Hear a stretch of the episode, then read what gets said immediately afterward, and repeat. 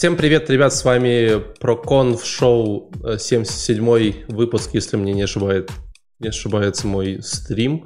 Э, если вы с нами первый раз, то это такое IT-шоу, где мы берем различные технические конференции и делаем на них обзор, чтобы узнавать какие-то новые прикольные штуки, их обсуждать, э, узнавать какие-то интересные подходы, чтобы вы ленились, э, ничего не делали, лежали дома на диване и развивались. Как всегда, с вами ваш э, горячо любимый Валентин. Сегодня с нами также очень грустный Леша. Леша, привет. Всем привет, ребят. Ты готов? Нет. Я должен это сделать.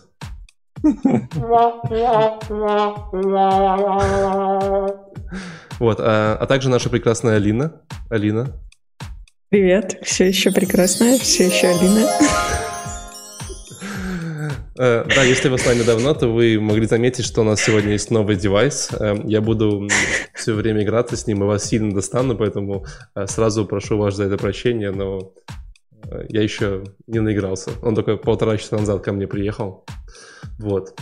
Конференция на обзор сегодня под названием React Native.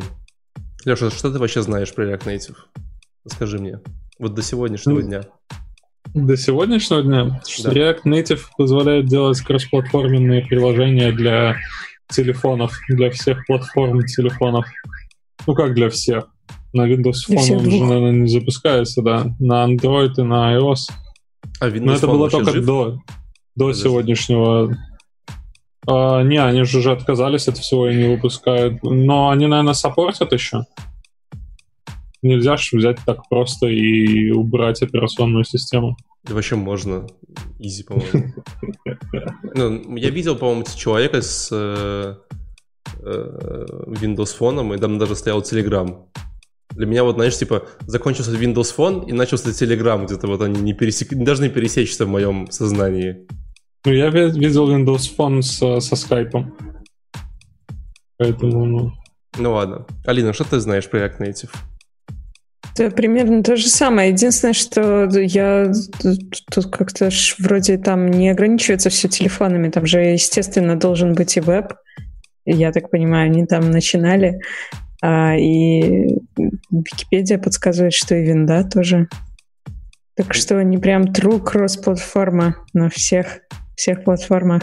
Андрей говорит, почему он не суппортит. У меня Nokia нормально работает. Уже пять лет назад. Mm-hmm.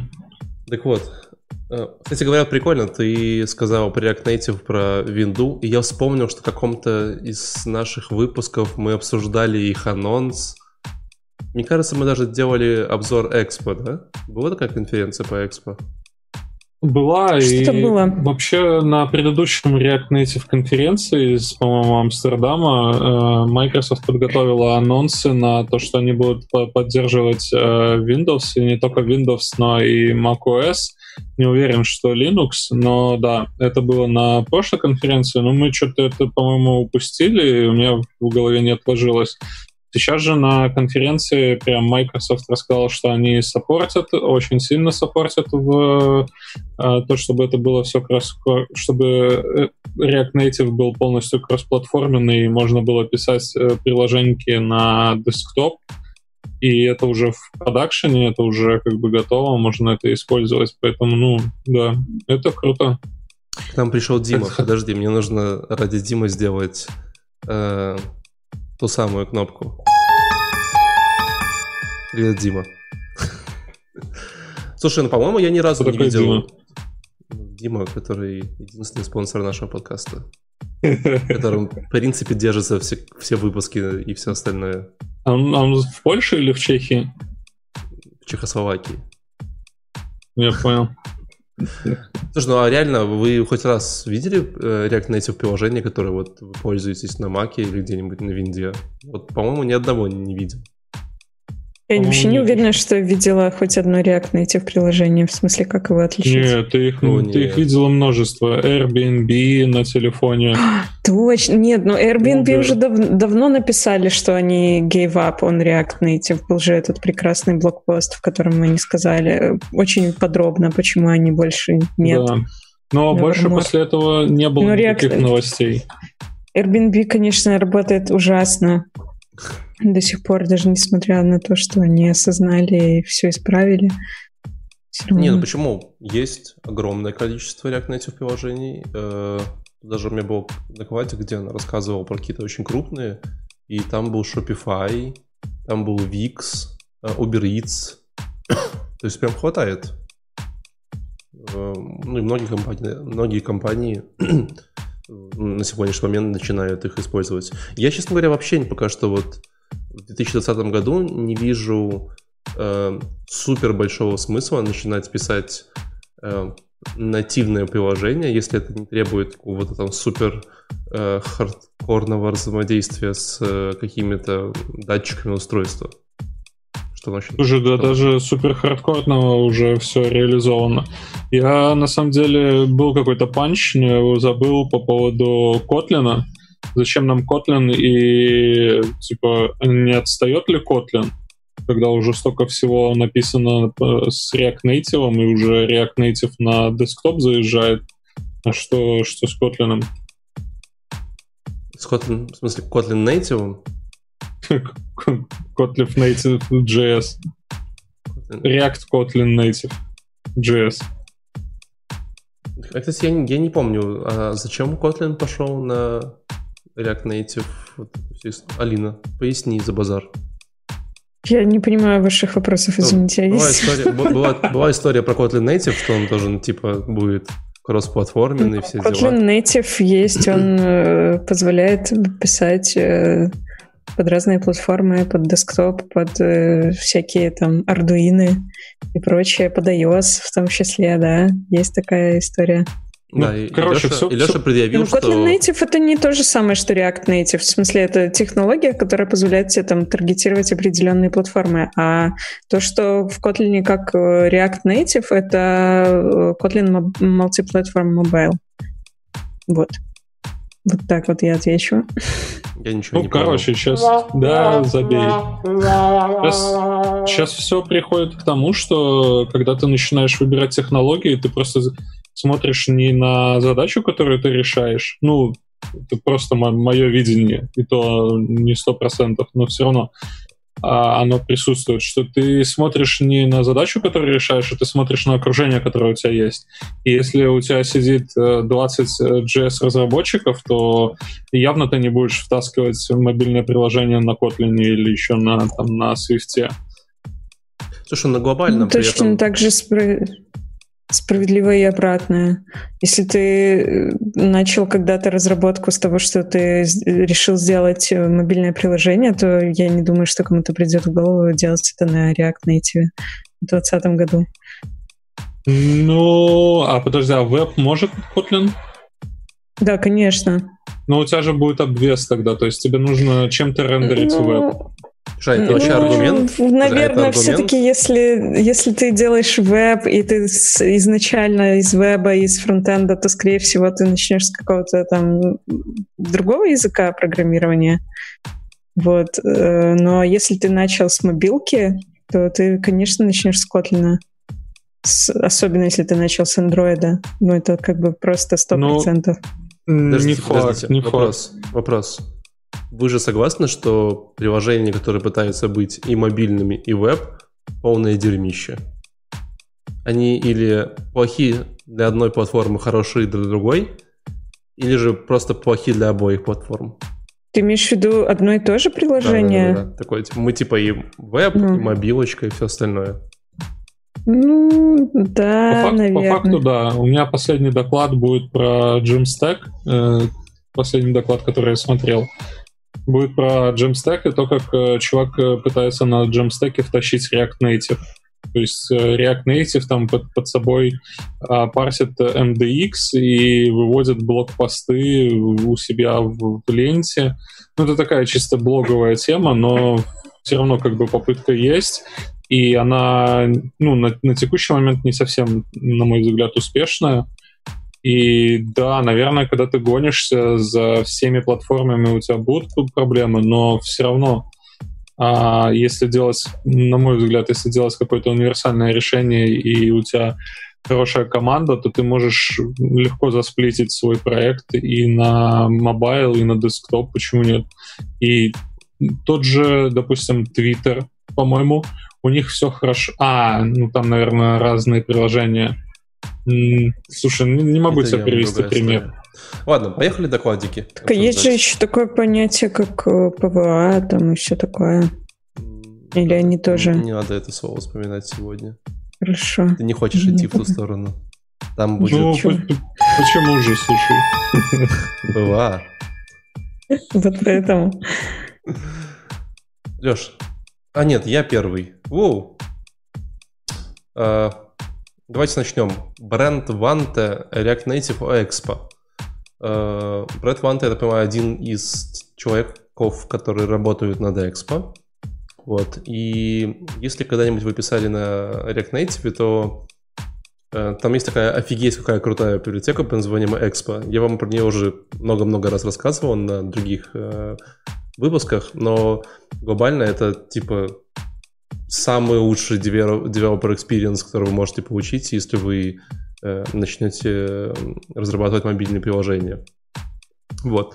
Но в есть прикольная проблема, он использует достаточно такие понятные э, внутренние абстракции, чтобы быть очень клевым. У него, знаешь, если у тебя есть какой-нибудь календарь, то вот есть мир React Native, а, а есть мир Expo. Вот. И, допустим, тебе нужно искать библиотеку не под названием React Native календарь, а что-нибудь типа Expo календарь. Ну, потому что они, он под капотом используют такие э, другие интерфейсы. А еще раз, зачем Expo вообще весь? Он когда-то он был для очень простой цели. Он позволял людям э, очень быстро начинать сам, саму разработку на React Native а, то есть он, ты там пишешь expo э, что-нибудь типа generate, он тебе поднимает приложение, создает, э, прописывает какие-то там секретные ключи, э, запускает тебе саму прилагу, ты сканируешь QR-код на телефоне, и у тебя в браузере открывается прилага, которую ты типа там обновил, у тебя раз прилажка рынка обновилась, э, из, то есть само сбилдилось, само залилось тебе на телефончик. Короче, очень крутая история. То есть, чтобы, знаешь, когда ты вот начинаешь мобильное приложение, ты, ты там, создаешь проект, потом что-то там настраиваешь какие-то ключи, что-то там какие-то эмуляторы ставишь. Экспорт, он такой, взяли и поехали. Uh, они называют ну, слушай, себя Managed кажется... Solution for React Native Development.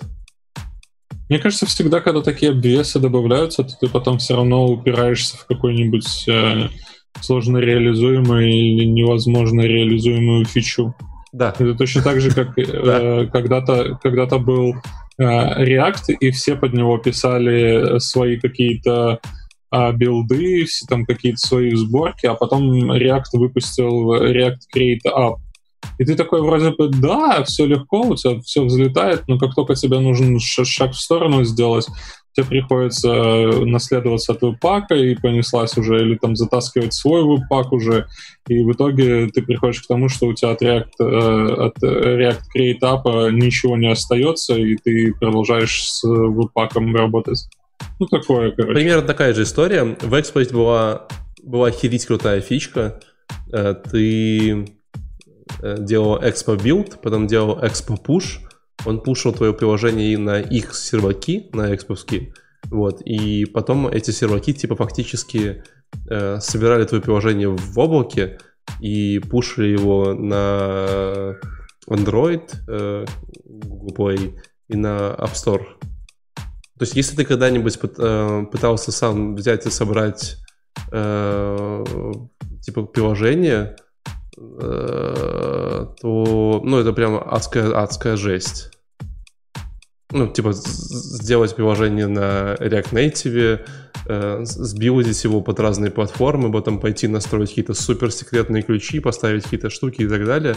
Э, прямо очень-очень сложно. Вот. Э, поэтому в этом плане Экспо решал проблему. У него есть были другие истории. У него была Слушай, история... ну как сложно. Давай, давай так, ты делаешь это один раз, и ты уже знаешь, как это делать. Я делал это четыре делаешь... раза, до сих пор не знаю, как это делать.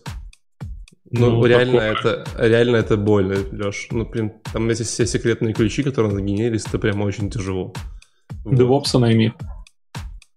Я не знаю, DevOps работает в релизе мобильных приложений? Это же... Ну, да, это его ипостась. Обычно ты идешь к знакомому Android-разработчику и Android iOS разработчику говоришь, слушай, помоги, пожалуйста, э, как, типа, помочь, как ты сделаешь что-нибудь. Э, я отключу пока что нотификации. В общем... Flutter э, хорошо или плохо Flutter? Кто-нибудь работал с Flutter? Мне кажется, трудно говорить о технологии хорошо, если она написана на Дарте. Все, что написано на Дарте, как бы сразу минус. У тебя какие-то, какая-то личная неприязнь? Давай так. Э, Dart, как и Flutter, сделал компания Google. Гарантии, что через два года они скажут, что-то Flutter нам разонравился, до свидания, закрываем проект Flutter. Ну, как бы никаких нету. Google это сделал уже много-много раз. Поэтому я принципиально не хочу смотреть в эту технологию пока что. Но это очень грустно. Слушай, ну, зачем? У, у Гугла достаточно проектов, связанных с мобильной разработкой. И мне кажется, что Dart — это такое ответвление, которое действительно может умереть. Ну, слушайте, было когда-то у нас и Ионик, хоть это и WebView, но все равно это было когда-то. И когда-то писали на нем, и сейчас все равно все приходит к тому, что нужно идти в, React Native или как минимум в Kotlin, там, Swift и прочие технологии. Ну, а, кстати, а есть что-нибудь такое, чтобы тоже... А, ну Kotlin кроссплатформенный у нас, да. На Swift ты не можешь писать кроссплатформенное, то есть на текущий момент у нас по мобильной разработке это React Native, Flutter, Kotlin, что еще? Все вроде бы. Да, в основном, наверное, React Native, Flutter, Kotlin. Есть какие-то еще Но ну, другие с Flutter, истории? С Flutter я все меньше и меньше слышу хайпа, то есть он как-то все меньше и меньше присутствует на рынке. Я слышал от React Native разработчиков э, желание по поизучать Flutter, потому что там такие классные анимации, такие классные анимации, что я говорил, ребят, ну, Dart, Google, вы уверены? Ну подожди, у нас минутка, э, секунда э, благодарности. Дима опять нам э, поспонсировал следующие выпуски, поэтому Дима. Э, спасибо большое тебе. Ладно, давайте к докладу. Собственно говоря, очень долго засиделись на Экспо. Как Леша сказал, действительно есть прикольная проблема. У тебя есть э, э, Экспо, он офигительно крутой, вот, но в какой-то момент времени ты упираешь какую-нибудь очень тупую херню в Экспо. Э, в свое очень далекое время, когда мы его использовал я, э, мы неожиданно обнаружили, что в Экспо нельзя сделать э, подписки. Ну, типа, просто нет такой функции. Можно сделать платеж, типа one-time payment, а подписки нельзя. И как бы и все. типа, ты ничего не сделаешь. Вот. Э, поэтому у Expo есть такая функция, она называется Extract Expo. Ты можешь как бы типа свой проект э, React Native выделить из этого Expo, он станет отдельным уже React Native проектом, а не Expo проектом. Э, там будут какие-то Expo зависимости, которые ты до этого использовал, но он немножечко типа потеряет разные прикольные фишечки. Вот. И кажется, что среди React Native разработчиков было такое очень долгое мнение, что вот типа Expo клевый, но он достаточно ограниченный, в нем есть проблемы, поэтому многие или его не использовали, или какое-то времени его типа переставали использовать, а, и, наверное, их это очень расстраивало. Меня бы, как разработчика Expo, это бы расстраивало. Типа, делаешь классную штуку, а никто и не пользуется. Э, вот. А, поэтому, в принципе, о чем я начал говорить? Я начал говорить о том, что на самом деле вы, наверное, не знали, но Expo, он сильно модульный, и по, факту вы не должны использовать вот весь Expo целиком. Вы можете взять разные кусочки своего Expo и там, типа добавлять их себе в, в настоящее React Native приложение. Вот, например, как бы одна из историй, которой Э, он называл, говорит, вот есть фишка, фишка называется Snack, это такая, такой playground, где ты можешь сразу править код, сразу смотреть его типа в таком маленьком э, браузерном эмуляторе и так далее. Ты можешь его спокойно использовать в React Native приложении, добавив пару библиотек и так далее, так далее, и тому подобное. Эм, это, типа, это половинка его доклада. Он рассказывал о том, как надо использовать, о том, как вообще, в принципе, созданы этим э, сами React Native э, модули. Они используют такую библиотеку под названием Unimodules. Это такие интерфейсы, которые можно потом имплементировать в разных-разных штуках. Вот. А, по-моему, половина э, его другого половина доклада была о том, что они в будущем э, хотят ввести еще более крутые фишки для экспо, вот, но э, внимание, внимание, они, конечно, будут платные. Вот. Кстати, очень прикольные платные фишки. Я бы, наверное, даже заплатил бы денег, если бы были такие проблемы. Допустим, одна из как бы понятных их фишек называется Expo Notifications. И, Алина, угадай, что они делают? Что делает Expo вообще, Notifications? Вообще на людей. Ну давай. Notification с английского на русского переводится. Шлют тебе уведомления? Да, это сервис, который позволяет посылать тебе push, push сообщения. Вот. А, ну, понятно. Там есть проблема, ты когда э, делаешь кросс-платформенное приложение, то как бы push-нотификации для э, Apple делается через э, APN, а гугловские через GPN, помню, как они называют, то есть через свои сервера Apple и Google. Вот. А тебе нужна такая абстракция, которая будет, типа, э, понимать, что, что куда, кому как посылать и так далее. Вот, поэтому э, обычно это как-то или руками пилят, или какие-то библиотеки используют, там куча геморроев с различными айдишниками, э, этими токенами и так далее. Они это все решают для тебя. Э, при этом у них есть прикольный дашбордчик, где можно посмотреть, какие нотификации кому посланы, послать руками. Короче, все это прикольно, офигенно. А, а вот вторая история, которая мне прям дико зашла, э, называется Expo Updates. Э, знаешь, что она делает? Эм, я не уверен. Твой код, твой код приложения э, сразу же в грубо говоря, в репозитории, и он подхватывается без обновления на без обновлений версий в маркетах. Да-да-да. Ну, то есть Но. именно идея такая, то есть ты пушишь э, код, релизишь его, и они как бы, типа, то есть ты, в принципе, релизишь свое приложение один раз в жизни, может быть, там ты иногда релизишь, если тебе нужны какие-то пермишины, которые ты до этого не запрашивал, но в целом все твои релизы, они будут именно вот такие, то есть ты сбил за приложение, сделал там пуш, в Expo. Expo сделал апдейт и положил это приложение куда-нибудь в облако. Все люди получили ее. По-моему, офигенная фишка. Писать ее самому очень геморройно, на самом деле. При этом они обещают делать canary э, релизы, то есть ты можешь сказать, что окей, раскати мне этот релиз на 10% пользователей, чтобы посмотреть, там, работает он или нет. Вот. Э, ты можешь также хранить эти релизы у себя в облаке, у них в облаке, это не важно. Но что мне прям дико зашло, о чем они рассказали, они говорят, а еще это вот Expo Updates, она позволяет себе эм, круто подготовить... У них же есть приложение под названием Expo, где ты можешь тестировать э, саму привагу. Вот. И э, с помощью автоматизации технически они могут для каждого э, pull реквеста автоматически генерить приложение и QR-код для него с релизом, и типа заходит тестировщик э, в pull request, берет телефон, сканирует QR-код, открывает эту версию этого бага приложения, играется с ним, говорит, все окей, поехали. Офигительно. По-моему, это было еще на предыдущей конференции, что-то такое же там рассказывали про этот QR-код, что можно прям в... подхватить его и посмотреть версию приложения. Ну, не уверен насчет было ли на прошлой конференции, но тем не менее, то есть это вот идея о том, что ты, ну, потому что реально для тестировщиков тестировать какие-то баги, версии, все такое, это же очень тяжело. То есть ты обычно или собираешь большой build, а, а по сути говоря, с этими Expo Updates ты можешь сделать такой continuous deployment на телефонах, о чем, в принципе, люди, мне кажется, мечтают э, всегда и везде.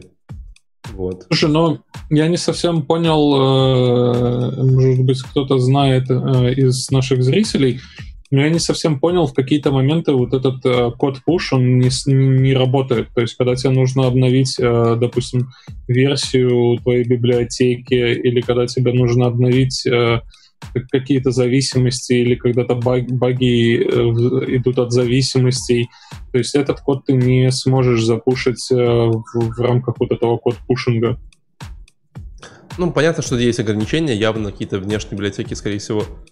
Я думаю, то, что нужно... Ну, то есть, если у тебя есть какая-то библиотека, которая требует компиляции каких-то специальных штук, условно говоря, вот, допустим, ты добавил библиотеку для работы с камерой, да, ты же не можешь скатить ее на все девайсы, потому что, по сути говоря, эти апдейты, они всего лишь обновляют вот именно вот там фронтенд, компоненты, они не компилируют камеру. Поэтому ты как бы не можешь это сделать. А еще, мне кажется, они не работают, когда приходит Apple, говорит, ты охерел?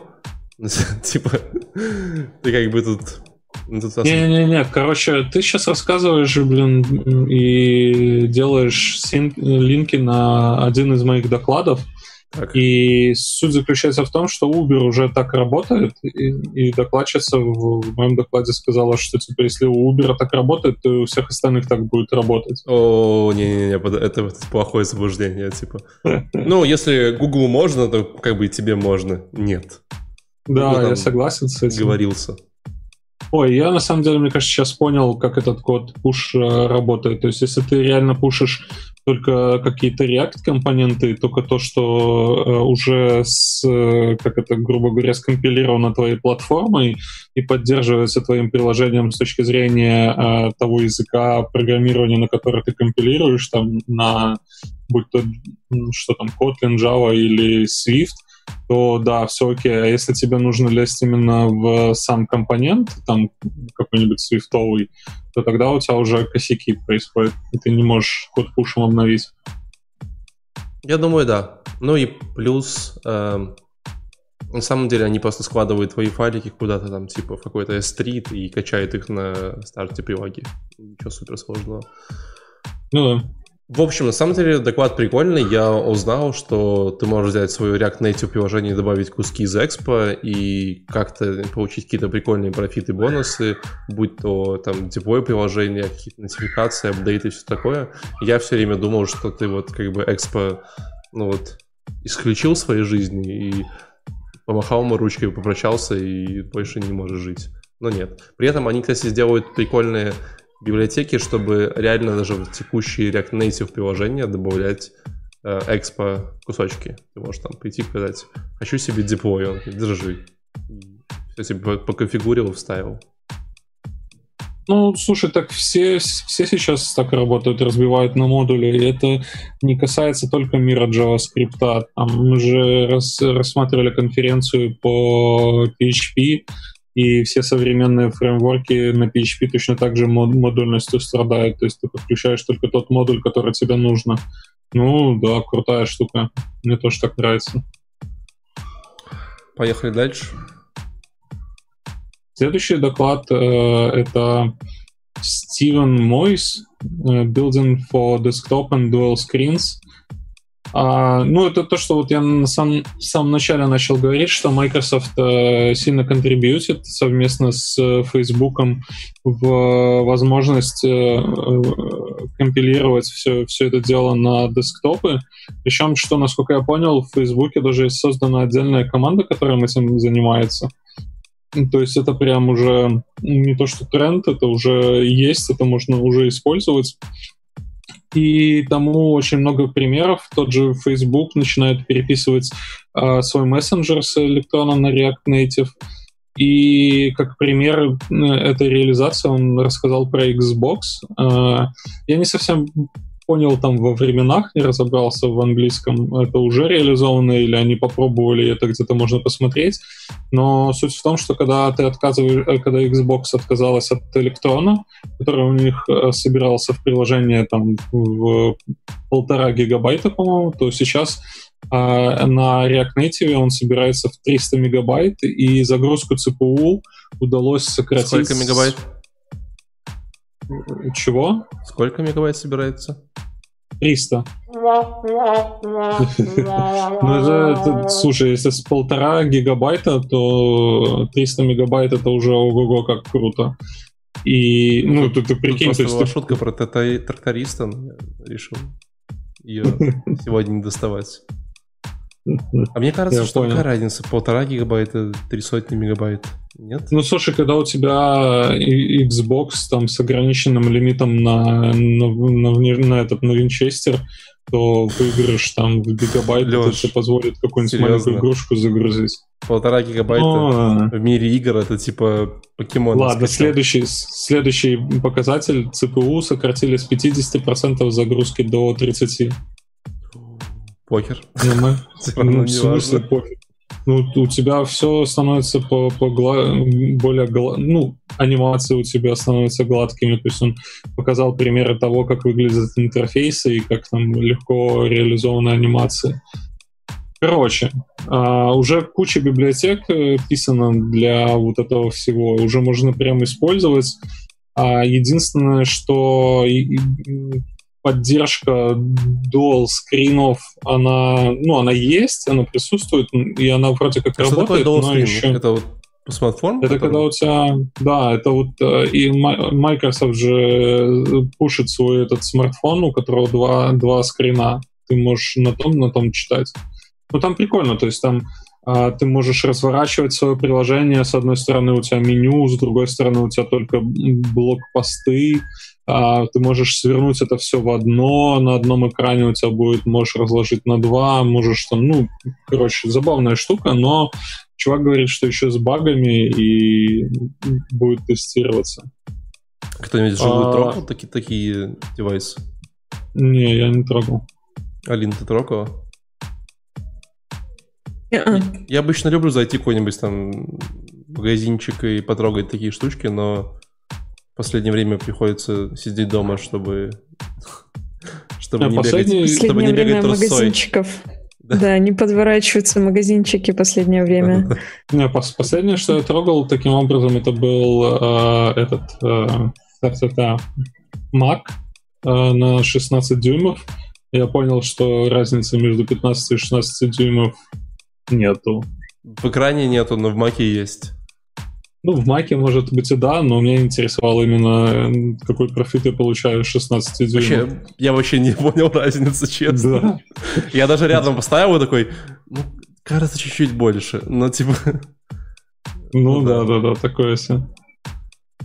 Короче, про кроссплатформенность, ну, типа, все круто, можно взлетать. Ну, и мне кажется, что это крутая штука. То, что ты вот, Валя, говорил, что сложно поддерживать э, сразу все платформы, ну, когда у тебя все будет на, на реакции, на React Native, я не думаю, что это какая-то сложность. Возможно, для каких-то суперсложных интерфейсов тебе, да, тебе нужно будет поддерживать команду там тех же разработчиков Swift или C++, но с другой стороны, ты получаешь профит с одного приложения сразу же на, на все. Прям. И как... Это не может быть не круто. Что я не думаю, что... Э, как это, как это называется? Ну, короче, глобальная суть в том, что ты все равно на мобильных девайсах и на устройствах не мобильных у тебя другой user experience, даже другие ожидания, да? Там ты тыкаешь пальцем, тут ты тыкаешь мышкой. Там ты, когда ты пальцем тыкаешь, типа, кажется, что э, тебе нужен какой-то такой фидбэк визуальный. Мышкой покер, типа, тыкнул и ладно.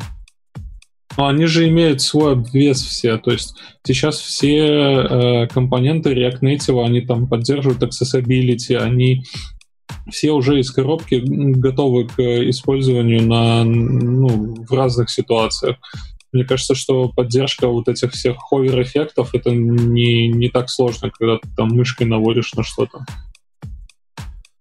Ну, ну и по user experience, ты же не забывай, ты компилируешь под каждую под свою платформу, и если ты, допустим, используешь э, какую-то библиотеку компонентов, которые это поддерживают, то у тебя на, на каждом э, девайсе будет э, тот, э, допустим, что там, а, блин, забыл, э, свитчер, допустим, да, то на каждом девайсе у тебя будет свой свитчер, тот свитчер, который э, подразумевается под эту платформу. Ну, что нет. С теми же экранами, мне кажется, то же самое. Легко добавить проверку, что это Windows, и выводить а, меню там в определенном виде. Да, он на самом деле показывал приложение там тоже с каким-то блогом связано, и оно выглядит упорото на, допустим, на винде. То есть ты прям видишь, что это а, мобильное приложение, да, что оно не, не совсем тот десктоп, который ты ожидаешь увидеть. но в целом добавить пару проверок и отрисовать именно десктопное. Мне, мне единственное непонятно, зачем там те же блоги переводить в э, десктопные приложения. Непонятно. Ну, то есть это, это, это следующий, следующий виток развития, который, по-моему, не туда идет. Ну ладно. Давай дальше. Все, закончил? Ага. Резкий. Алина. Про мой доклад да. поговорим. Короче, э, там доклад такой, как я люблю. Чел сказал, моя задача простая. Я хочу, чтобы вы все отсюда ушли и смогли сразу сделать свое первое VR-приложение на стоп, стоп, стоп, React. Можно? можно? Он так мило, он типа он же явно записывал э, заранее, как и все люди. И он держал да, микрофон в руке, то. ты видела? Весь, угу. весь 25 минут, так прикольно. Да, и одной рукой э, делал демо. Он держал и делал демо. И там где-то даже видно, что... Ну, то есть можно понять, что он делал запись заранее, потому что она смонтирована. Там где-то у него что-то не получалось, и видно, что там вырезан кусочек, он заново начинал. То есть человек прям очень постарался. Ну, э, да, кстати, зовут его Акшат Паул, я забыла, откуда он. Ах, ага, позор мне. Ну ладно. Вот. Подожди, он из Netflix, кажется. Нет? Mm, ладно, я потом, потом посмотрю и, и сделаю апдейт вам. Потому что что-то я запуталась. А он крутой, на самом деле, э, опытный спикер и автор нескольких книжек, поэтому я думаю, у него так хорошо все и получилось так вот прям последовательно. Он как сказал, что я вам сейчас все расскажу, и вы прям встанете и сделаете свое первое приложение на VR. Я, конечно, не встала, не сделала, но могла бы, наверное, если бы тем более была JavaScript разработчиком. Там он, начинает он с небольшого такого экскурса в то, что такое вообще VR, AR и mixed reality, я сначала думала, что ну, это вообще какая-то странная часть типа для тех, кто сидел в танке последние лет 10 и, и не знает, что такое AR, VR и MR, а потом поняла, что я сама не, не до конца догоняла разницу между mixed reality и AR. Ну, просто особо никогда не задумывалась над этим. Вот, а вы знаете, в чем, в чем разница между MR и AR? Ты вот сказала, я вот теперь, теперь не уверен. Подожди, а что такое MR? Mixed Reality и, и ну, может быть, аугмента. Может, в Mixed есть мультяшки? Не, оно должно... Когда у тебя твоя реальность... А, ну это AR. Ну, ну а, да. аргументы дополненные, то есть ты берешь, типа... Ну да то есть такое ощущение, а может наоборот, ты когда типа берешь виртуальную реальность, добавляешь реальные объекты, это, это микс реальности? Типа VR наоборот. А, типа наобор- наоборот да. VR. Это, кстати, был мой гест тоже. Я ровно так же вот про это думала, но на самом деле там все просто в миллион раз проще. Mixed Reality — это AR, в котором ты можешь взаимодействовать с объектами. Вот и все.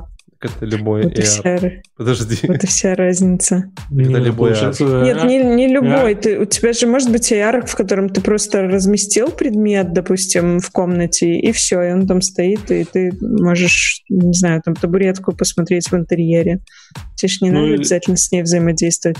Да, ты можешь там ее повернуть или еще что-то, но ты делаешь это там с интерфейса, допустим. А миксит, наверное, когда ты пальцем уже прям ворочаешь. Ну, когда она что-то изменяется там в ней, она как-то реагирует на тебя.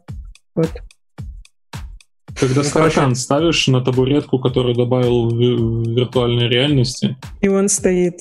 Тогда он стоит. санитаров надо вызывать. Такое ощущение, что проблема. придумали Microsoft термин, да? Возможно, он какой-то, да, он какой-то такой не то чтобы сильно э, объясняющий разницу, но, возможно, эта разница становится понятной, когда ты как разработчик работаешь. Ну, то есть не просто когда как пользователь там что-то делаешь с этой Mixed и Augmented Reality, а когда перед тобой становится задача сделать э, Augmented Reality, реагирующий на пользователя. И тогда тебе становится понятно, что это уже какой-то другой уровень. Слушайте, вот. ну а вообще кто-нибудь э, скачивал что-нибудь такое с э, дополненной реальностью? Ну, кроме вот я скачивал этот дракончик, который прыгал перед тобой, как покемончик, ты, ой, покемончик, как тамагочи. Кормить его там надо было и что-то еще. Да. Типа Augmented Reality этот? Э, ты имеешь в виду... Ну, типа я скачивал, Go, я скачивал Икею, это считается? Да, да, и как, ты пользовался? Ну да, ставишь стол, он стоит. Не знаю. Ну, то есть можно посмотреть, как будет стоять Икея у тебя дома. Да, можно. А так ну, еще да. же можно на сайте Apple посмотреть, как у тебя Apple девайс будет дома на столе стоять. Да, кстати, можно же. Так мы узнали. Также мы узнали, что колонка Home Mini очень маленькая. Прям очень маленькая. Она типа вот такая. Поэтому она и стоит 100 баксов, да? да, Такая да. прям наперсточек такой. Угу. Да, мне недавно прикольно было, мне сестра показала свой новый iPad. iPad? Так. Я, а я прям повелась. Я что-то не сообразила, она мне телефон так показывает, и там iPad на столе стоит, ну, в телефоне. Я как-то так краем глаза даже не поняла, что вообще происходит. Думала, что у нее реально iPad. Надо купить Mac Pro. А потом до меня дошло, да, что это просто дополненная реальность. Ну, то есть прям качество очень хорошее и очень все, все прям свет, все соблюдается. Да, так вот, кстати, да, говоря про качество, Основные три задачи, которые должны решаться в процессе разработки, это а, трекинг, Sun Understanding и Rendering. По-русски, короче, ну, трекинг по-русски так и есть трекинг, и понимание пространства и рендеринг. А, и как раз-таки вот на этапе трекинга а, объект обрабатывается, то есть задача приложения его распознать и дальше а, уже использовать его, располагать его в реальности в соответствии с основными точками. Ну, если, например, это человек, то у него там есть какие-то сгибающиеся суставы, да, если этот человек что-то делает, то это должно как-то совпадать с, той, с тем пространством, в котором он находится. А на этом этапе как раз уже подключается э, определение понимания пространства. А первая задача — это нахождение плоских поверхностей. Как только определена плоскость, там уже можно разместить этот виртуальный объект.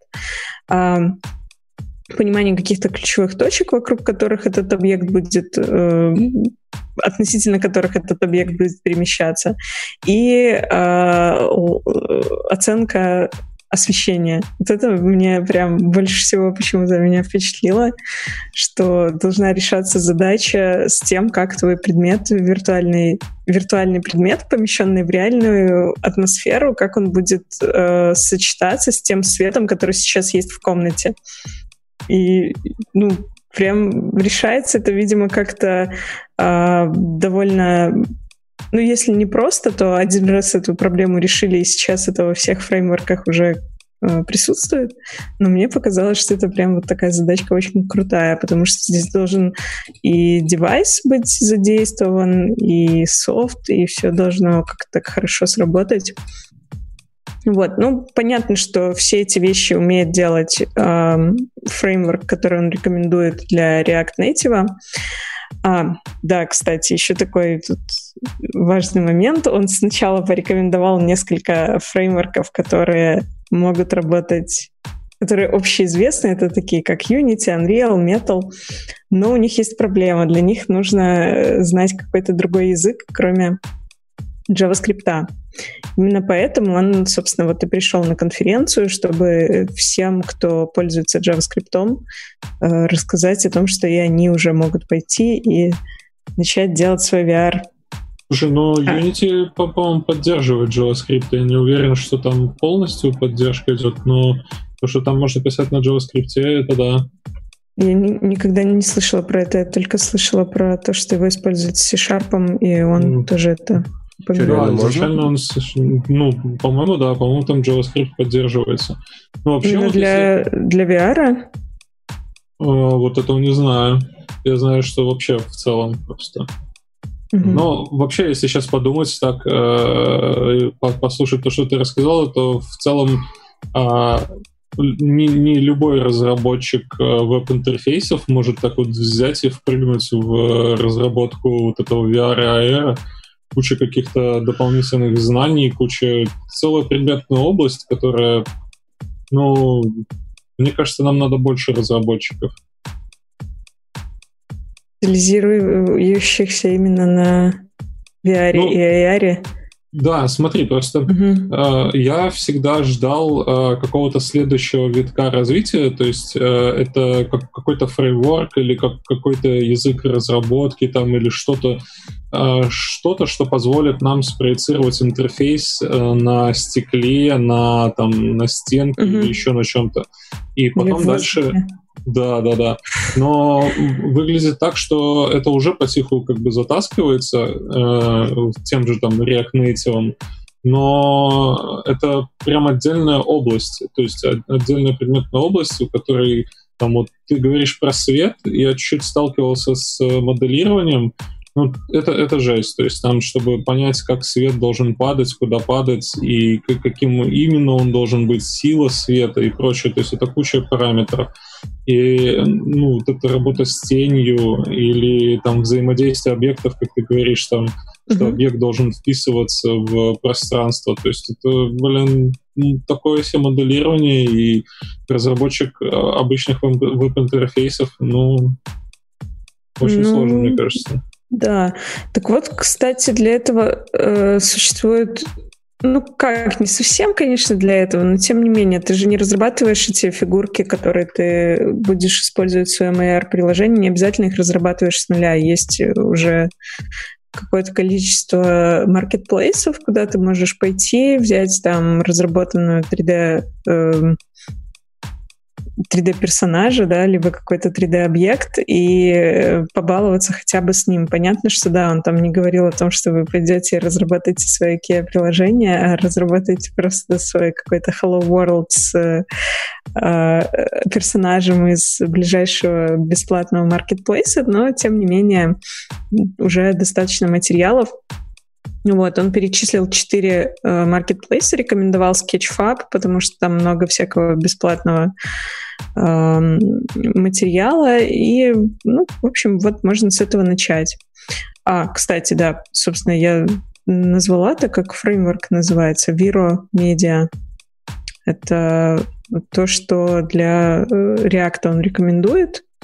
Там все как-то прям... Ну, он делал демку, показывал приложение, там все как-то прям с полоборота заводится, запускается супер легко, там все скачивается в виде NPM пэкэджа. Так что кажется, что действительно можно пойти и сделать прямо сейчас свое первое AR-приложение. Не знаю, как там на деле все обстоит.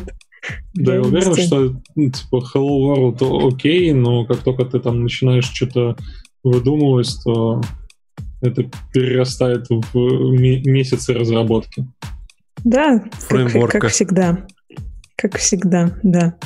А, короче, доклад рекомендую, если, если вы любите такие доклады уровня Hello World про AR. Я что-то глянул этого чувачка, он пять лет назад всем рекомендовал э, Ruby Motion. Такой фреймворк кроссплатформенный, чтобы делать мобильные приложения на Ruby. Дикая дичь, короче. О, так мы еще один фреймворк э, вспомнили. Нет, нет, похорони его уже, он, он уже умер, я надеюсь. И что, получается, на Ruby нельзя мобилку делать? По-моему, еще жив, подожди. Блин, реально, какая-то конференция еще не выдвижется. Зачем? Что с вами не так? да, на Ruby можно делать мобилку с помощью Ruby Motion, но ты этого не хочешь делать, честно. Ну, серьезно, прям, ну, очень плохо. А на Расте, интересно, можно мобильное приложение? Я думаю, на расте можно все что угодно. Поехали дальше? Давай. Джуха Линен, короче, какой-то чувачок с эм, Финляндии э, с докладом GraphQL на React Native Application. Ну, ты не мог пропустить, в принципе, ну, если никто не взял про GraphQL, то ну, нужно все равно добавить GraphQL в наш обзор. А еще так потыкал, когда выбирал доклады, посмотрел, там как-то очень много кода было. Э, и я такой, о, наверное, что-то интересное. Ну, по-любому, если кода есть, то, как бы, скорее всего, не доклад про тарелочки. Короче, эм, было у ребят приложение. Э, приложение э, новостное, но очень популярное. У них было 200 тысяч weekly э, пользователей, короче, в неделю. Это типа самое, одно из самых популярных новостных приложений в Финляндии. Ну, Финляндии, точка. Финляндии или Норвегии, вот забыл. И потом появились инвестиции. Не, нет. И они вообще, он вообще работает в компании, которая, сервисная компания, которая помогает им разрабатывать эти, это приложение. Вот. Ну и появилась проблема, там это приложение уже сто лет в обед, оно в 2014 году начало первую разработку, там все классно, люди довольны, все пользуются, все дела. Какие-то там давали им гранты, призы и все прочее. Эм, но так случилось, что первая таска на этом проекте у него э, была э, типа иногда почему-то приложение, когда запускается, у него белый экран. По-моему, отличная таска первая на, на проекте. Приходит и говорит, на, держи, короче, сразу. Самый тяжелый баг, мы уже два года с ним не можем разобраться. Вот. И он начал разбираться. Э, я понимаю, что это приложение уже было написано на React Native э, в тот момент начал разбираться очень много, смотрел, э, думал, что делать, и оказалось, что по факту, когда приложение стартует, у них есть 15 э, endpointов REST, которые оно ходит, чтобы стартануть. То есть оно делает 15 запросов на серваки, чтобы стартануть и как бы взять какую-то информацию. И он что-то сел, подумал решил, что как бы, ну, 15 до хера, как-то много, как бы, что будем делать? И тут же, конечно, ответ какой? Конечно же, GraphQL. Ну, то есть, трудновато было сделать один REST endpoint и, типа, переписать все на 15, надо было GraphQL бомбануть. Вот. Но кажется, что это достаточно неплохое решение в его случае. Э, мне очень понравилось, как он как он доказал команде, что GraphQL, в принципе, ок. Вот он э, взял неделю... О, давай, самое интересное. Да, он взял неделю, Э, э, взял Apollo сервер, Apollo Client, взял, сделал новое React Native приложение, собрал с нуля, какие-то компоненты потырил э, с основного приложения, и за неделю собрал какое-то типа базовое приложение, типа смотреть новости, там переключать фильтры, смотреть одну новость. Вот. При этом он не писал опишку, он использовал э, так называемый Apollo Gateway. Такая штука, которая ну, как бы может, может ты с одной стороны говоришь, типа, у тебя будут такие GraphQL запросы, а с другой ты говоришь, ты для этих данных ходи в REST, туда вот. И оно, получается, как бы in the middle умеет конвертировать REST запросы в GraphQL. Скорее всего, работает очень медленно, я так понимаю. Но, с другой стороны, видимо, быстро, потому что он уже на сервере ходит все эти запросы. Там быстрый интернет, там маленькие пинги, и тогда типа какое-то ускорение у тебя получается для GraphQL. Слушай, ну, выглядит так, что дешевле по времени разработки было нод-сервис развернуть с проксированием. Вот что это значит? Ну, типа ты разворачиваешь нод-сервис, как вот ты в самом начале а, описал, который идет который у себя внутри там делает эти все запросы и на выход тебе отдает э, данные с одного endpoint. Ну, один endpoint, который идет в, в Node.js, а этот уже Node.js там сам у себя бегает один, один endpoint, в смысле, один REST endpoint. Да, да, да. Ну, я думаю, что там так нельзя сделать, на самом деле. Там, скорее всего, нужно как-то очень... Ну, Скорее всего, да, но э, они еще другие задачи пытались решать в этом GraphQL. Вот, э, неважно. подожди, он, у, него, у него все хорошо, ему понравилось, он использовал, он доволен, вся команда довольна. Можно сделать доклад на конференции, в конце концов. Вот. Эм, ну и реально он, типа, сделал э, э, это демо-приложение, при этом, э, внимание, он сделал это на Apollo Client 3 Beta 19. Э, конечно, когда он начал делать приложение, типа Apollo Client 3 изменил э, какие-то штуки, и там что-то поменялось, и что-то длилось. Э, но неважно. И потом он рассказывает, на самом деле, типа, очень круто рассказывает все вот проблемы, которые они решались, когда они переехали на GraphQL. Кстати говоря, с прикольного приложение все еще, типа, не релизнуто, оно все еще в бете, и, типа, люди, то есть они как бы не переехали на, на GraphQL.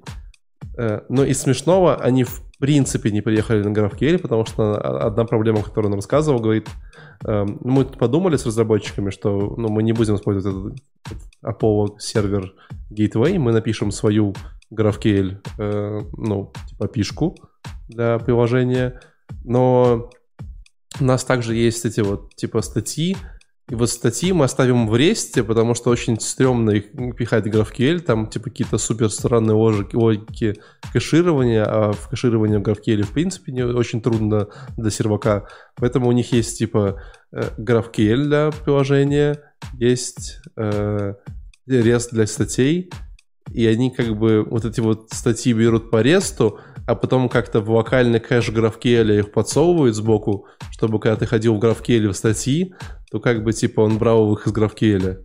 Вы, наверное, вообще понимаете, о чем я говорю, да? Нет, ни хера? Да жесть какая-то. Не, ну все нормально. Типа ты э, через REST endpoint ты забираешь, кэшируешь это все у себя в GraphQL. Ну, да. выглядит все логично, да. Нет. Нет, что ты по-прежнему поддерживаешь рестуху, это не совсем логично. Почему? Мы хотели ну... приехать в GraphQL, ну, что-то тут не решились на это, поэтому мы так на половинку переехали, типа, и там сидим, и там сидим. Так я же говорю, обычно появляются инвестиции, ты такой, куда их потратить? О, давай GraphQL добавим. Добавляешь GraphQL или там, допустим, переписываешь приложение на TypeScript. У меня такая история была. Переписывал на TypeScript. Ну, переписал пол приложения, а нужно было. было уже... У них, кстати, сразу в флешотах был TypeScript, я видел вот эти вот всякие... Ну, слава богу. Object. Я думаю, это была часть Перед тем, как, э, точнее, не перед тем, как а подошел э, время релиза, а проект переписан только на 50%. И для того, чтобы убрать э, лишние лодеры из э, веб-пака, просто поменял название JS на TS. Mm. Молодец. И вот она TypeScript. Ну, сам, самое смешное, что как бы у них э, статья статья объект статьи, которая приходит из JSON, это не простая статья, а у них, типа, приходит три массива, один со статьями, другая с какая-то, типа, э, походу, со с картинками, а третья с какой-то экстра информацией о статье. Вот. И проблема в том, что вот, короче, они, типа, когда пытались кэшировать его в GraphQL, эм, они-то саму статью кэшировали, а остальные данные не кэшировали, короче. И как это сделать, думали пару дней, придумали какой-то костыль в виде, типа, мы берем все остальные объекты как-то формируем какой-то уникальный айдишник, подсовываем. Короче, просто жуть. Не делайте так. До.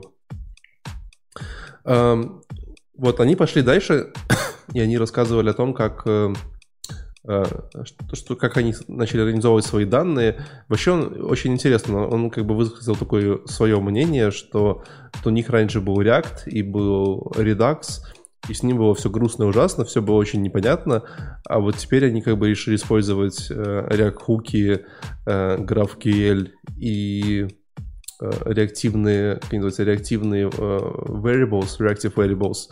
Вот. И вот сейчас все стало чудесно и все классно. Ну, по-моему, это же типа булшит. Леша, я прав или я не прав? Ну, в зависимости от проекта. Плюс я не совсем понимаю, что такое реактивные переменные. А, и был, по-моему, у нас доклад, как-то рассказывали про эти реактивные переменные. И, ну, когда с этим, с Васей их обсуждали, и Вася пришел к тому, что это был шит. Ну, реактивные переменные — это такая история, когда ты вроде бы у тебя есть переменная, которая у тебя локально и на серваке, вот, и ты когда к ней обращаешься, то ты берешь ее, типа, или из локального кэша, если там она как бы outdated, то ты ходишь на сервак, берешь ее, и она у тебя все время как бы есть. То есть это такая переменная, которая, обор... ты как бы, считай, еще чуть больше абстракции над GraphQL. То есть GraphQL, который ходит туда и кэширует, да, но это вот переменная, которая сразу берет из GraphQL или же он берет ее из сервака. Ну, Скоро появится React Kubernetes и решит все проблемы. Да, Будет но шина но, специально. Но я к тому, что вот, ну, как бы в редаксе у тебя точно понятно, что происходило, да, какие у тебя были запросы, там, знаешь, какие экшены происходили, что случалось тут же хер разберешься в итоге, да, у тебя есть какие-то хуки, какие-то реактивные компоненты, что-то обновляется. Это мне напоминает AngularJS, честно говоря, типа, да, все классно работает, только через два года в проекте никто не может разобраться, типа, что-то случилось, типа, какая-то директива где-то глючит. Нет? Ну, интересно, а они рассказывали, почему они на реактивные переменные перешли, что они выиграли? Ну, я так понимаю, что они пытались отказаться от редакса, и показаться модными. Э, так это же контекст. Сейчас э, модно отказаться от редакса и использовать контекст. Ну, ну, редакс у себя внутри под собой использует контекст, поэтому типа редакс особо-то и не нужен, насколько я понимаю. Ну, все-таки для какого-то визибилити, что происходило, иногда и нужен. Ну, вообще код читается намного... Ну, то есть у меня, правда, мало опыта было в написании именно приложений с контекстом, но явно то, то, то, что я пилил, код читался намного проще и удобнее с э, этими, с, боже мой, с редаксом. Ну, скорее всего, да. я тоже видел пару приложений с уками и контекстами, и что-то как-то мне не очень понравилось. Ну вот мне сейчас прилетел да, прилетел на, на контекстах приложения, я сразу же отказался. Прям, блин, сразу же. Грязновато. В общем, э, они еще решали довольно прикольные проблемы. Они неожиданно обнаружили, что, оказывается, вот вся эта история с GraphQL, Сампова, одна все-таки для веба, а у тебя есть как бы мобильное приложение. И в вебе есть такая особенность, ты же обычно не хранишь состояние, ты вот страничку загрузил, там сходил на сервак, все забрал. А в мобилке ты когда открываешь приложение, ты хочешь сразу ей пользоваться. То есть ты не хочешь, чтобы она там типа сейчас буду логиниться и брать контент, там, спиннинг. Вот. А, поэтому им приходилось э, какие-то костыли родить, как э, кэшировать данные, чтобы они типа сразу при старте приложения подхватывались, а потом, если там нужно новые, они дотягивали их к себе. Э, ну и в конце рассказывал про дебагин, рассказывал про тесты. Э, тесты можно писать. Э, дебаггер немножко сложно, но тоже можно запускать аполовский дебаггер для React Native приложения. Но, честно говоря, по ощущениям, как-то вот React Native здесь немножечко сбоку был приплетен. То есть они, конечно, делали React Native приложение, но также могли делать React приложение. Доклад сильно не изменился. Я думаю, что он Потом для React конференции просто native слово гре, по-моему, берет из докладов, и э, будет то же самое, в принципе. Эм... Едем наверное, дальше. Да, наверное, все. Окей, okay, следующий доклад Talia Nasi Controlled Mobile Rollup with React Native and Future Flux. Короче, ну ты заспойлерил половину доклада, когда рассказал про код пушинг. А девушка рассказывала боль, а, джун... ну, я не уверен, может быть, и джуниор разработчика. Короче, прям у нее сказка получилась, когда пришла девушка а, разрабатывать React Native приложение первой раз в жизни, потыкала-потыкала и вроде как готова писать, и начала что-то писать, написала, все, ревью прошла, все классно, там, зарелизили новую версию приложения, и оказалось, что бага. И, о боже, что делать? Она позвала какого-то своего коллегу. Коллега э, ей объяснил, что существует код пушинг, и мы можем э, сейчас твою багу легко поправить. Поправили. Но что делать, если у тебя поменялась твоя библиотека, и если ошибка вызвана библиотекой и зависимостями? И тут э, к ним, а я не помню, кстати, кто к ним пришел, но они вычитали такую штуку, что можно фичи прятать за флаги. То есть э, не совсем, она не показала решение, э, там пару интерфейсов было, правда, с э, решением, как это все происходит у тебя на, грубо говоря, в твоей административной панели, но суть заключается в том, что ты можешь э, какую-то зарелизить какую-то фичу за флагом и потом ее включать или выключать. Ну, целом логичная штука. У тебя сразу же добавляется. Прикинь, как пользователи радуются, типа, Утром нажимаешь, кнопка есть, вечером открываешь, кнопки нет, думаешь, что за херня. Да, да, да, да, да. А еще 5% пользователей с кнопкой, а 95% пользователей без кнопки. Ну да. И ты пытаешься показать другу своему приложение, а у него кнопки этой нету. Ну, технически можно по регионам разбивать. Типа, все в Беларуси с кнопкой, а все в остальном мире без кнопки.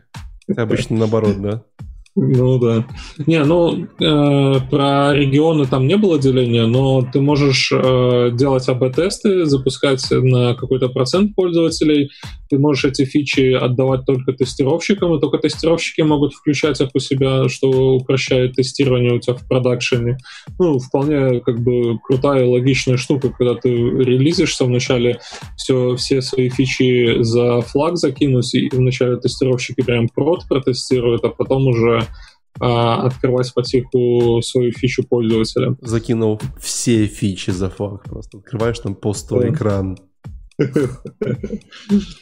Короче, ну дальше она по, по ее истории к ним пришел э, дядька-разработчик, э, который сказал, что вот э, если постоянно делать код пушинг, то Apple или Google придет к тебе и спросит с тебя. Ну вот да, что ты... реально да.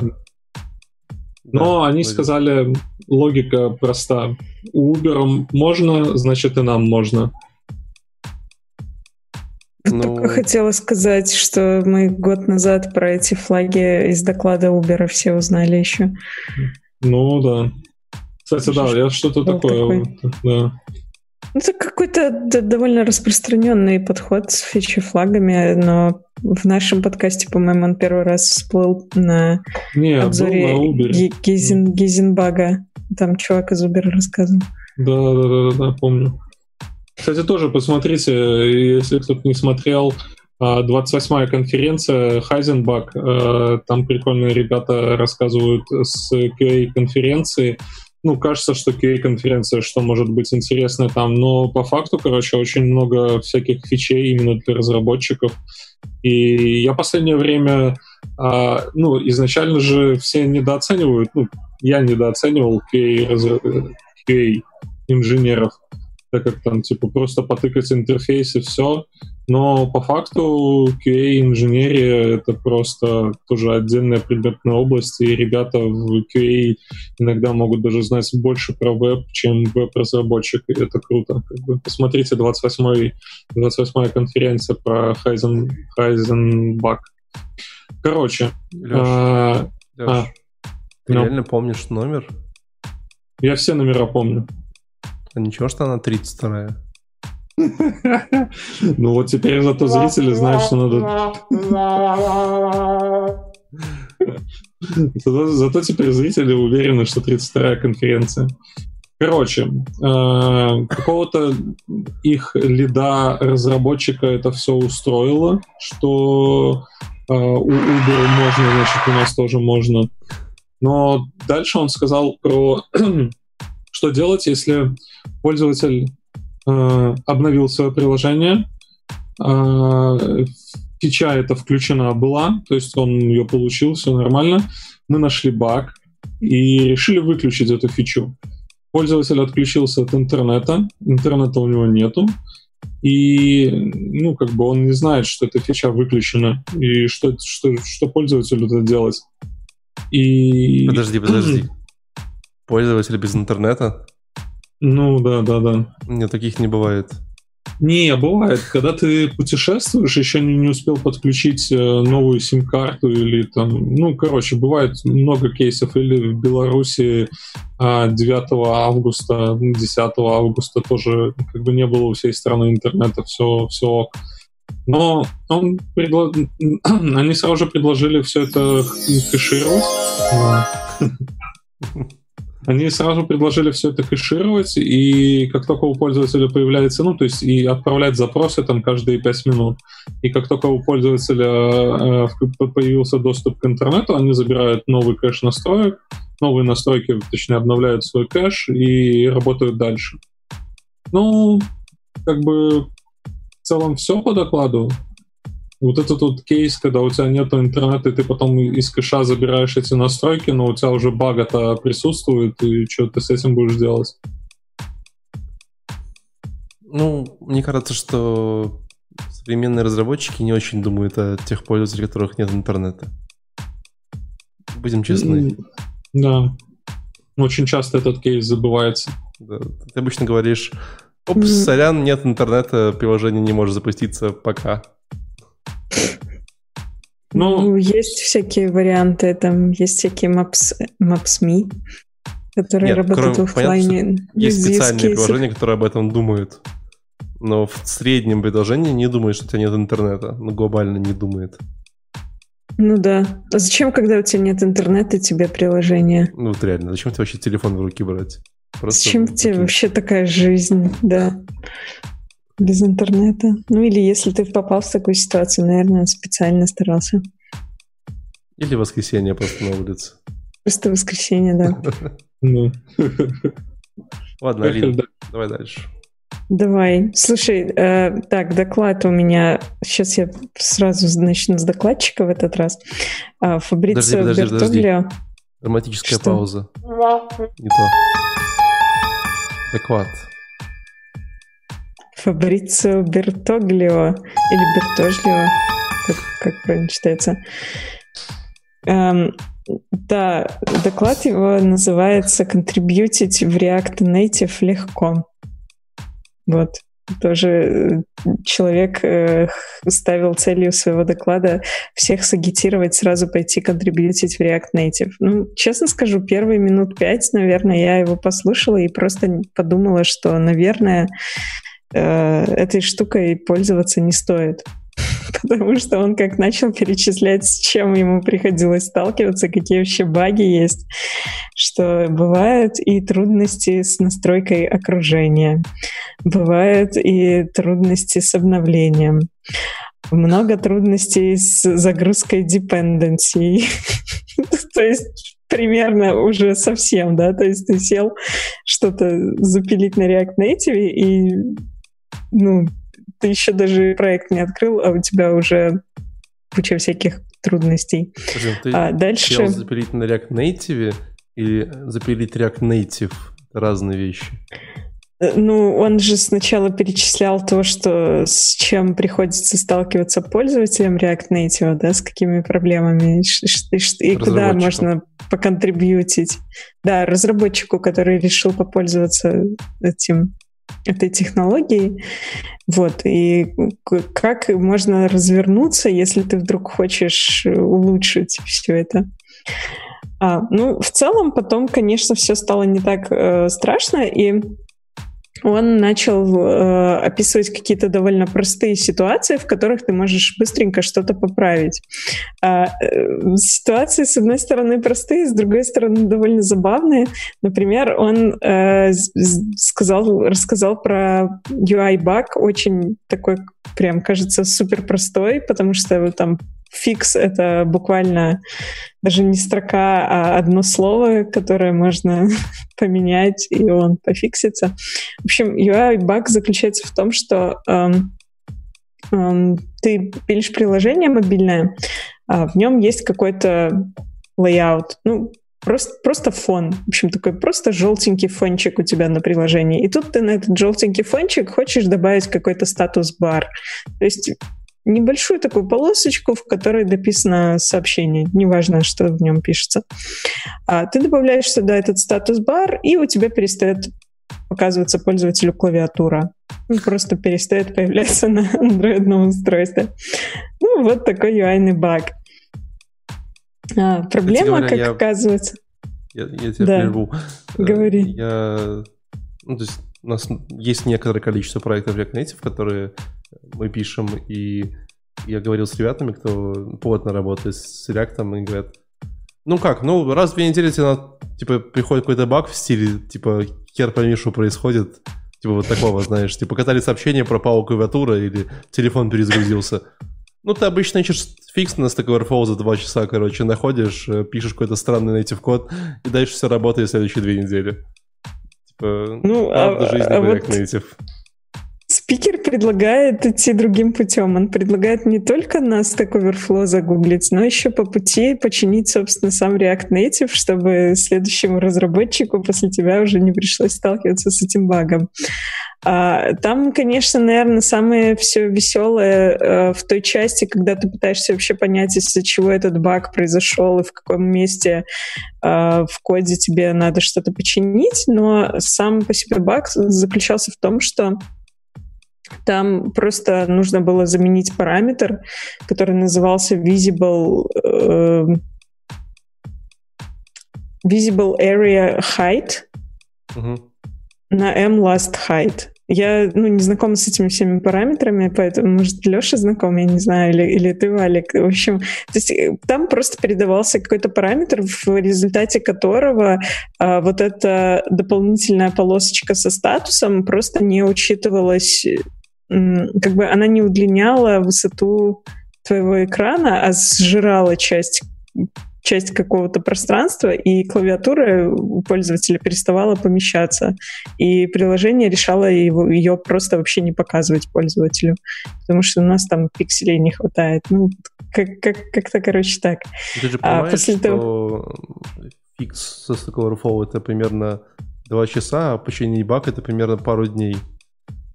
Ну, то есть, скорее всего, день. Типа, знаешь, найти баг день, потом починить, отправить pull request, обсудить, дожать, добить, там...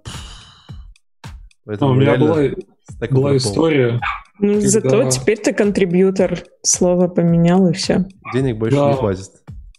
Была, была история, как, когда нужно было добавить на React Google карты а в метке, ну там метки эти все появляются, и нужно было туда вывести alt для этого, для PageSpeed, или как он там, ну, для Lighthouse. Uh-huh. Ну и казалось бы, ты просто скачиваешь проект, э, просто добавляешь этот alt и закрываешь проект и уходишь. Но там TypeScript. И чувак через два дня написал, а ты собирал вообще проект, э, билдил его? На что ему сказал, что типа, зачем, если я просто добавил alt и, и все. Он сказал, попробуй сбилдить. Я сбилдил, и оказалось, что там куча TS-игноров стояла, которых он попросил убрать. И в момент, когда я убирал TS-игноры, поломалось еще что-то. Короче, я затянул за неделю где-то эти альты, при этом пофиксив им там еще несколько проблемных моментов. Чувствовал себя Все, молодец, героем. медалька. Какая медалька, ну? Я, я, потом, я потом увидел, что, оказывается, там помимо сущности метки есть еще какая-то сущность с э, метками, которая тоже выводит информацию, и у которой тоже нужен альт указать. И я уже решил не пушить самого. Леш, но вместо этого парня я сделаю это для тебя. Ты наш герой. Алин, давай продолжать. Шикарно. Да, ну вот он несколько таких багов в таком стиле описал. Там еще был баг, который а, была проблема со шрифтами, которым не применялась жирность. Потом оказалось, что это было связано с переходом на какой-то там новый API в каком-то месте. Ну, короче, иногда вот он хочется, куча таких... Иногда хочется быть шрифтом чтобы не, не применялась к тебе жирность. Да. Ну да, я полностью поддерживаю. Вот, э, в общем, такие баги, которые э, он показывал проблему, потом показывал, как это легко фиксится, и вот таким образом, конечно же, все а, сразу ну, прям действительно казалось, что а что такого, вот заметил баг, почему бы не починить, и да, наверное, это действительно сработало как призыв э, чинить баги. Вот, у него там есть, да. Говори, я просто себе да, скриншот я... открыла с выводами. Я могу параллельно рассказать про... Недавно услышал, как у веб вся эта штука работает. И на самом деле э, из рассказа я не, не пробовал еще, но очень круто звучит. То есть а когда ты хочешь э, законтрибьютить куда-то и попробовать себя в роли open source разработчика, то, мне кажется, вот Webpack в этом плане очень хорошо подходит. У них есть э, борда, на которой расписано, ну, то есть обычно как ты э, контрибьютишь, идешь в issue, смотришь, где баги, какие баги, пытаешься понять, легко этот баг фиксится или сложно, ну, короче, куча геморроя. У них есть э, борда, где все разделено. Есть борда, э, таблица для джуниоров, э, для начинающих разработчиков, тех, кто в пак этот в глаза не видел. И можно фиксить э, легенькие баги. Есть борда с фичами, где есть уже фичи с определенными тегами, не помню, как тег называется, но типа для этой фичи уже есть э, продумана реализация. То есть ты открываешь ее, там все описано, как и что нужно сделать, ты просто идешь и пишешь это, и все. Ну, то есть куда проще, короче. Контрибьютить Типа в, просто в копируешь код в нужные места? Не, ну то есть реализуешь, как бы, ну концепт сам ясен, как, как это реализуется. Ну, видишь, тут use case чуть-чуть другой. Там ты хочешь короче, по каким-то причинам ты уже пришел в этот веб-пак в репозитории или где они там это размещают, и, и у тебя уже есть э, идея о том, что ты хочешь что-то законтрибьютить. А, и, для, и тебе предоставляют всю нужную информацию, тебе остается только там пройти какие-то шаги, оценить вообще свои способности и так далее. А здесь ситуация другая. Здесь э, чувак предлагает вообще любому, кто когда-либо трогал React, а судя по всему, любой, кто когда-либо трогал React, нашел в нем баг, да, судя по тому, что вообще вот он приводит в примеры, не, не проходить мимо, а, как говорится, поднять с пола и донести, выбросить в мусорку. Ну, в смысле, не проходить мимо, а э, взять и починить этот баг для того, чтобы там у следующего разработчика уже все стало гораздо лучше.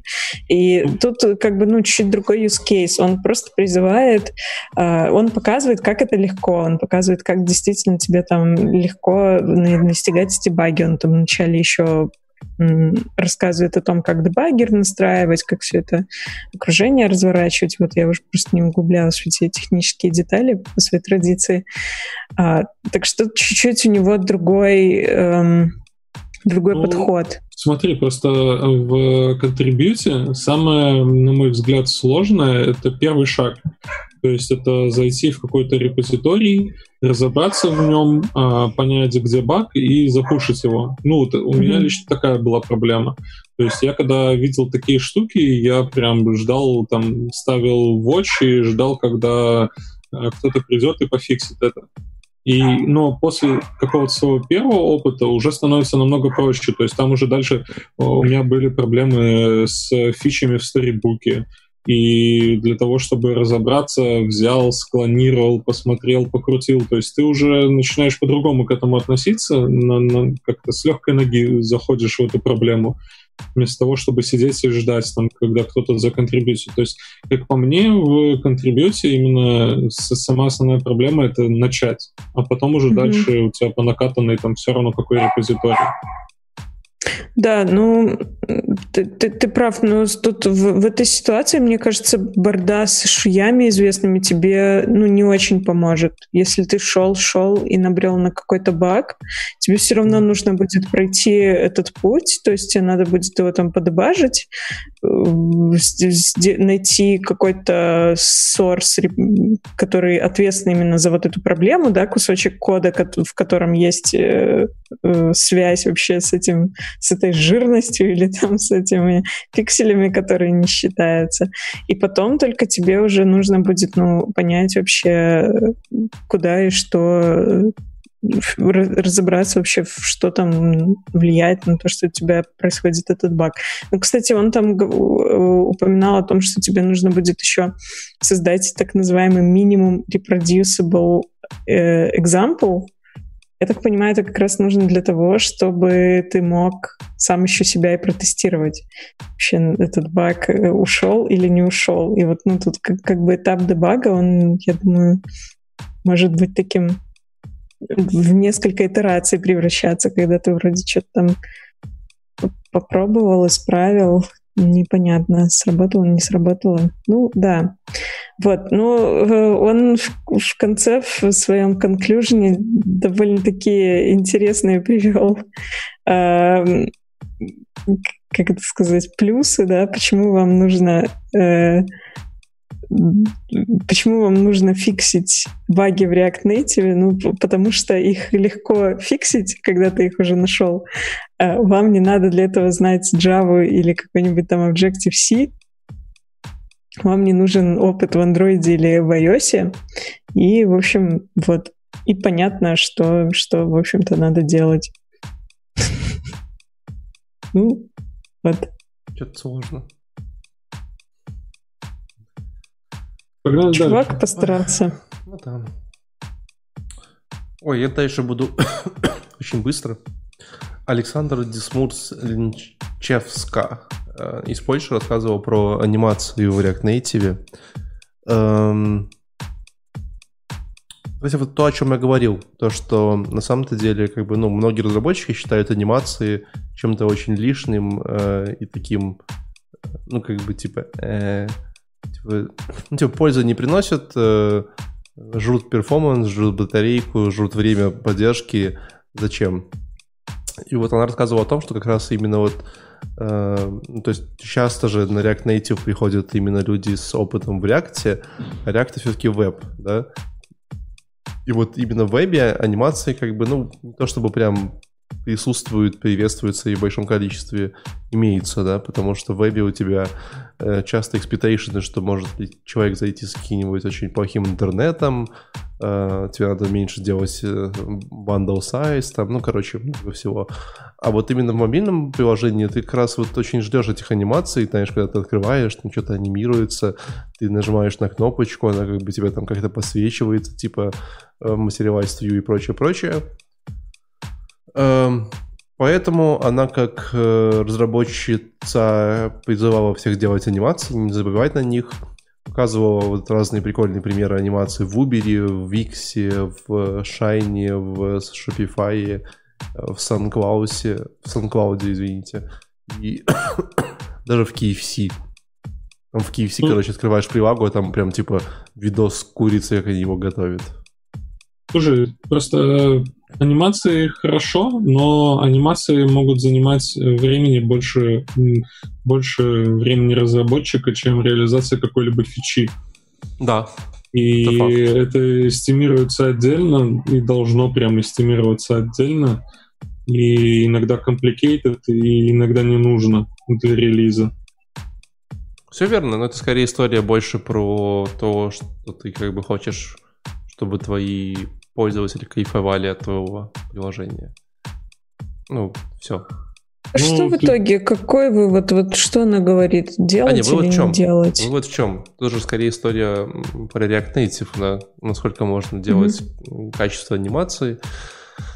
А, и глобально есть много разных библиотек, причем одна из библиотек называется Airbnb Lottie, создана компанией Airbnb, которая отказалась от React Native, но все еще популярная библиотека.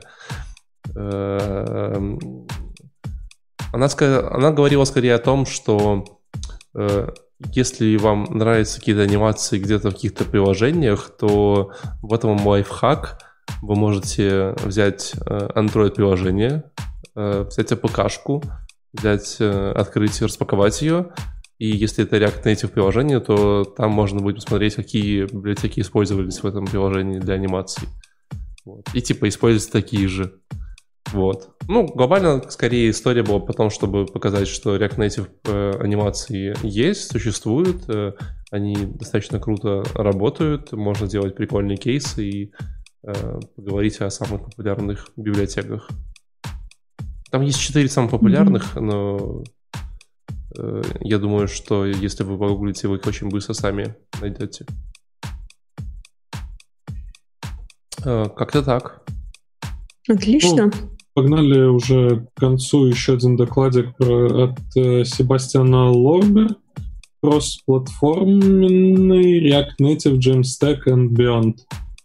Так. Короче, Uh, чувак, используя Gatsby, React Native, uh, Netlify и прочую всю вот эту джемстековскую штуку, uh, ну, вначале он рассказал, что React Native можно в Jamstack.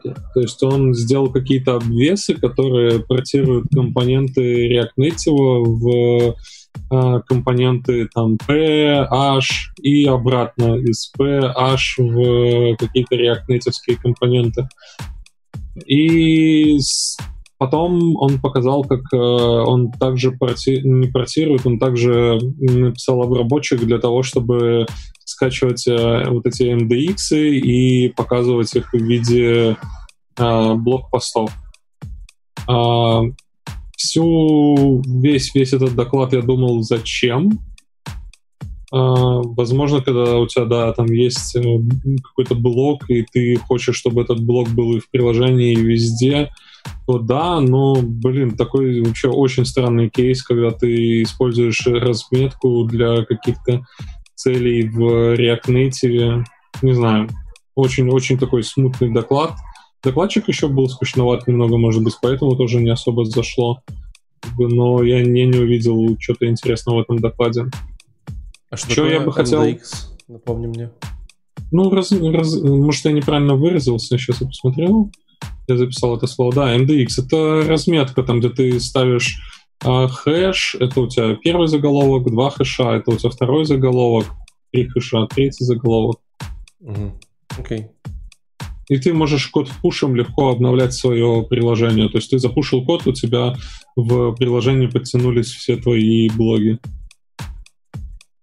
Ну, а хостишь что это где-то там на Netlify или еще где-то. Причем здесь Jamstack? Том, что у тебя React Native портнулся в Jamstack. То есть ты можешь писать на React Native и потом это все а, через Gatsby отрендерить в каком-нибудь э, в этом и Netlify отрендерить в вебе. Окей, okay, то есть глобально мы говорим о том, что они сделали Update. Да. Да. Поговорили. А, короче, я хотел еще сфокусировать внимание, если вам важен React э, Native и интересен, тут есть э, два, по-моему, доклада, которые я пропустил, потому что уверен, что они были тяжелые, но они очень интересные должны быть. Это React Native Performance Take 2, а про performance э, этот человек рассказывал в, на прошлой конференции, и на, на этой же конференции вторая часть явно будет очень интересна. И где-то был еще докладик, я вот не могу найти, еще про performance, с performance'ом связано, тоже должно быть интересно. Все у меня. Что такой-то быстрый? Угу. Эм, все, будем завершать. Ну, на этой веселой ноте. Это как-то React Native тяжело пошел. Вам тоже это показалось, да? Слушай, я еще смотрел доклад про React Bridge и как это там все как это все работает там.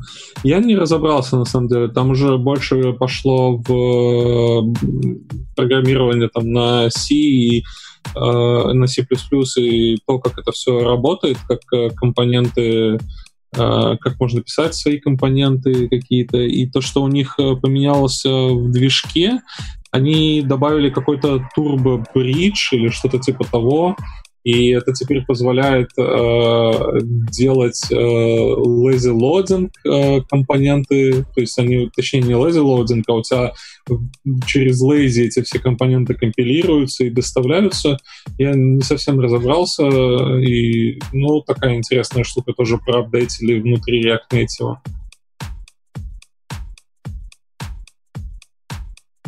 Если ты думаешь, я тебя слушал, я тебя не слушал. Да, никто меня уже не слушает, поэтому давай заканчивать. Я слушала, но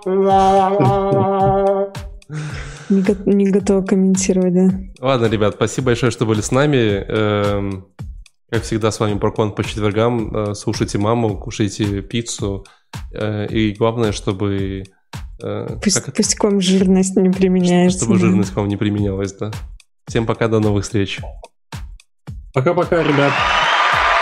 Да.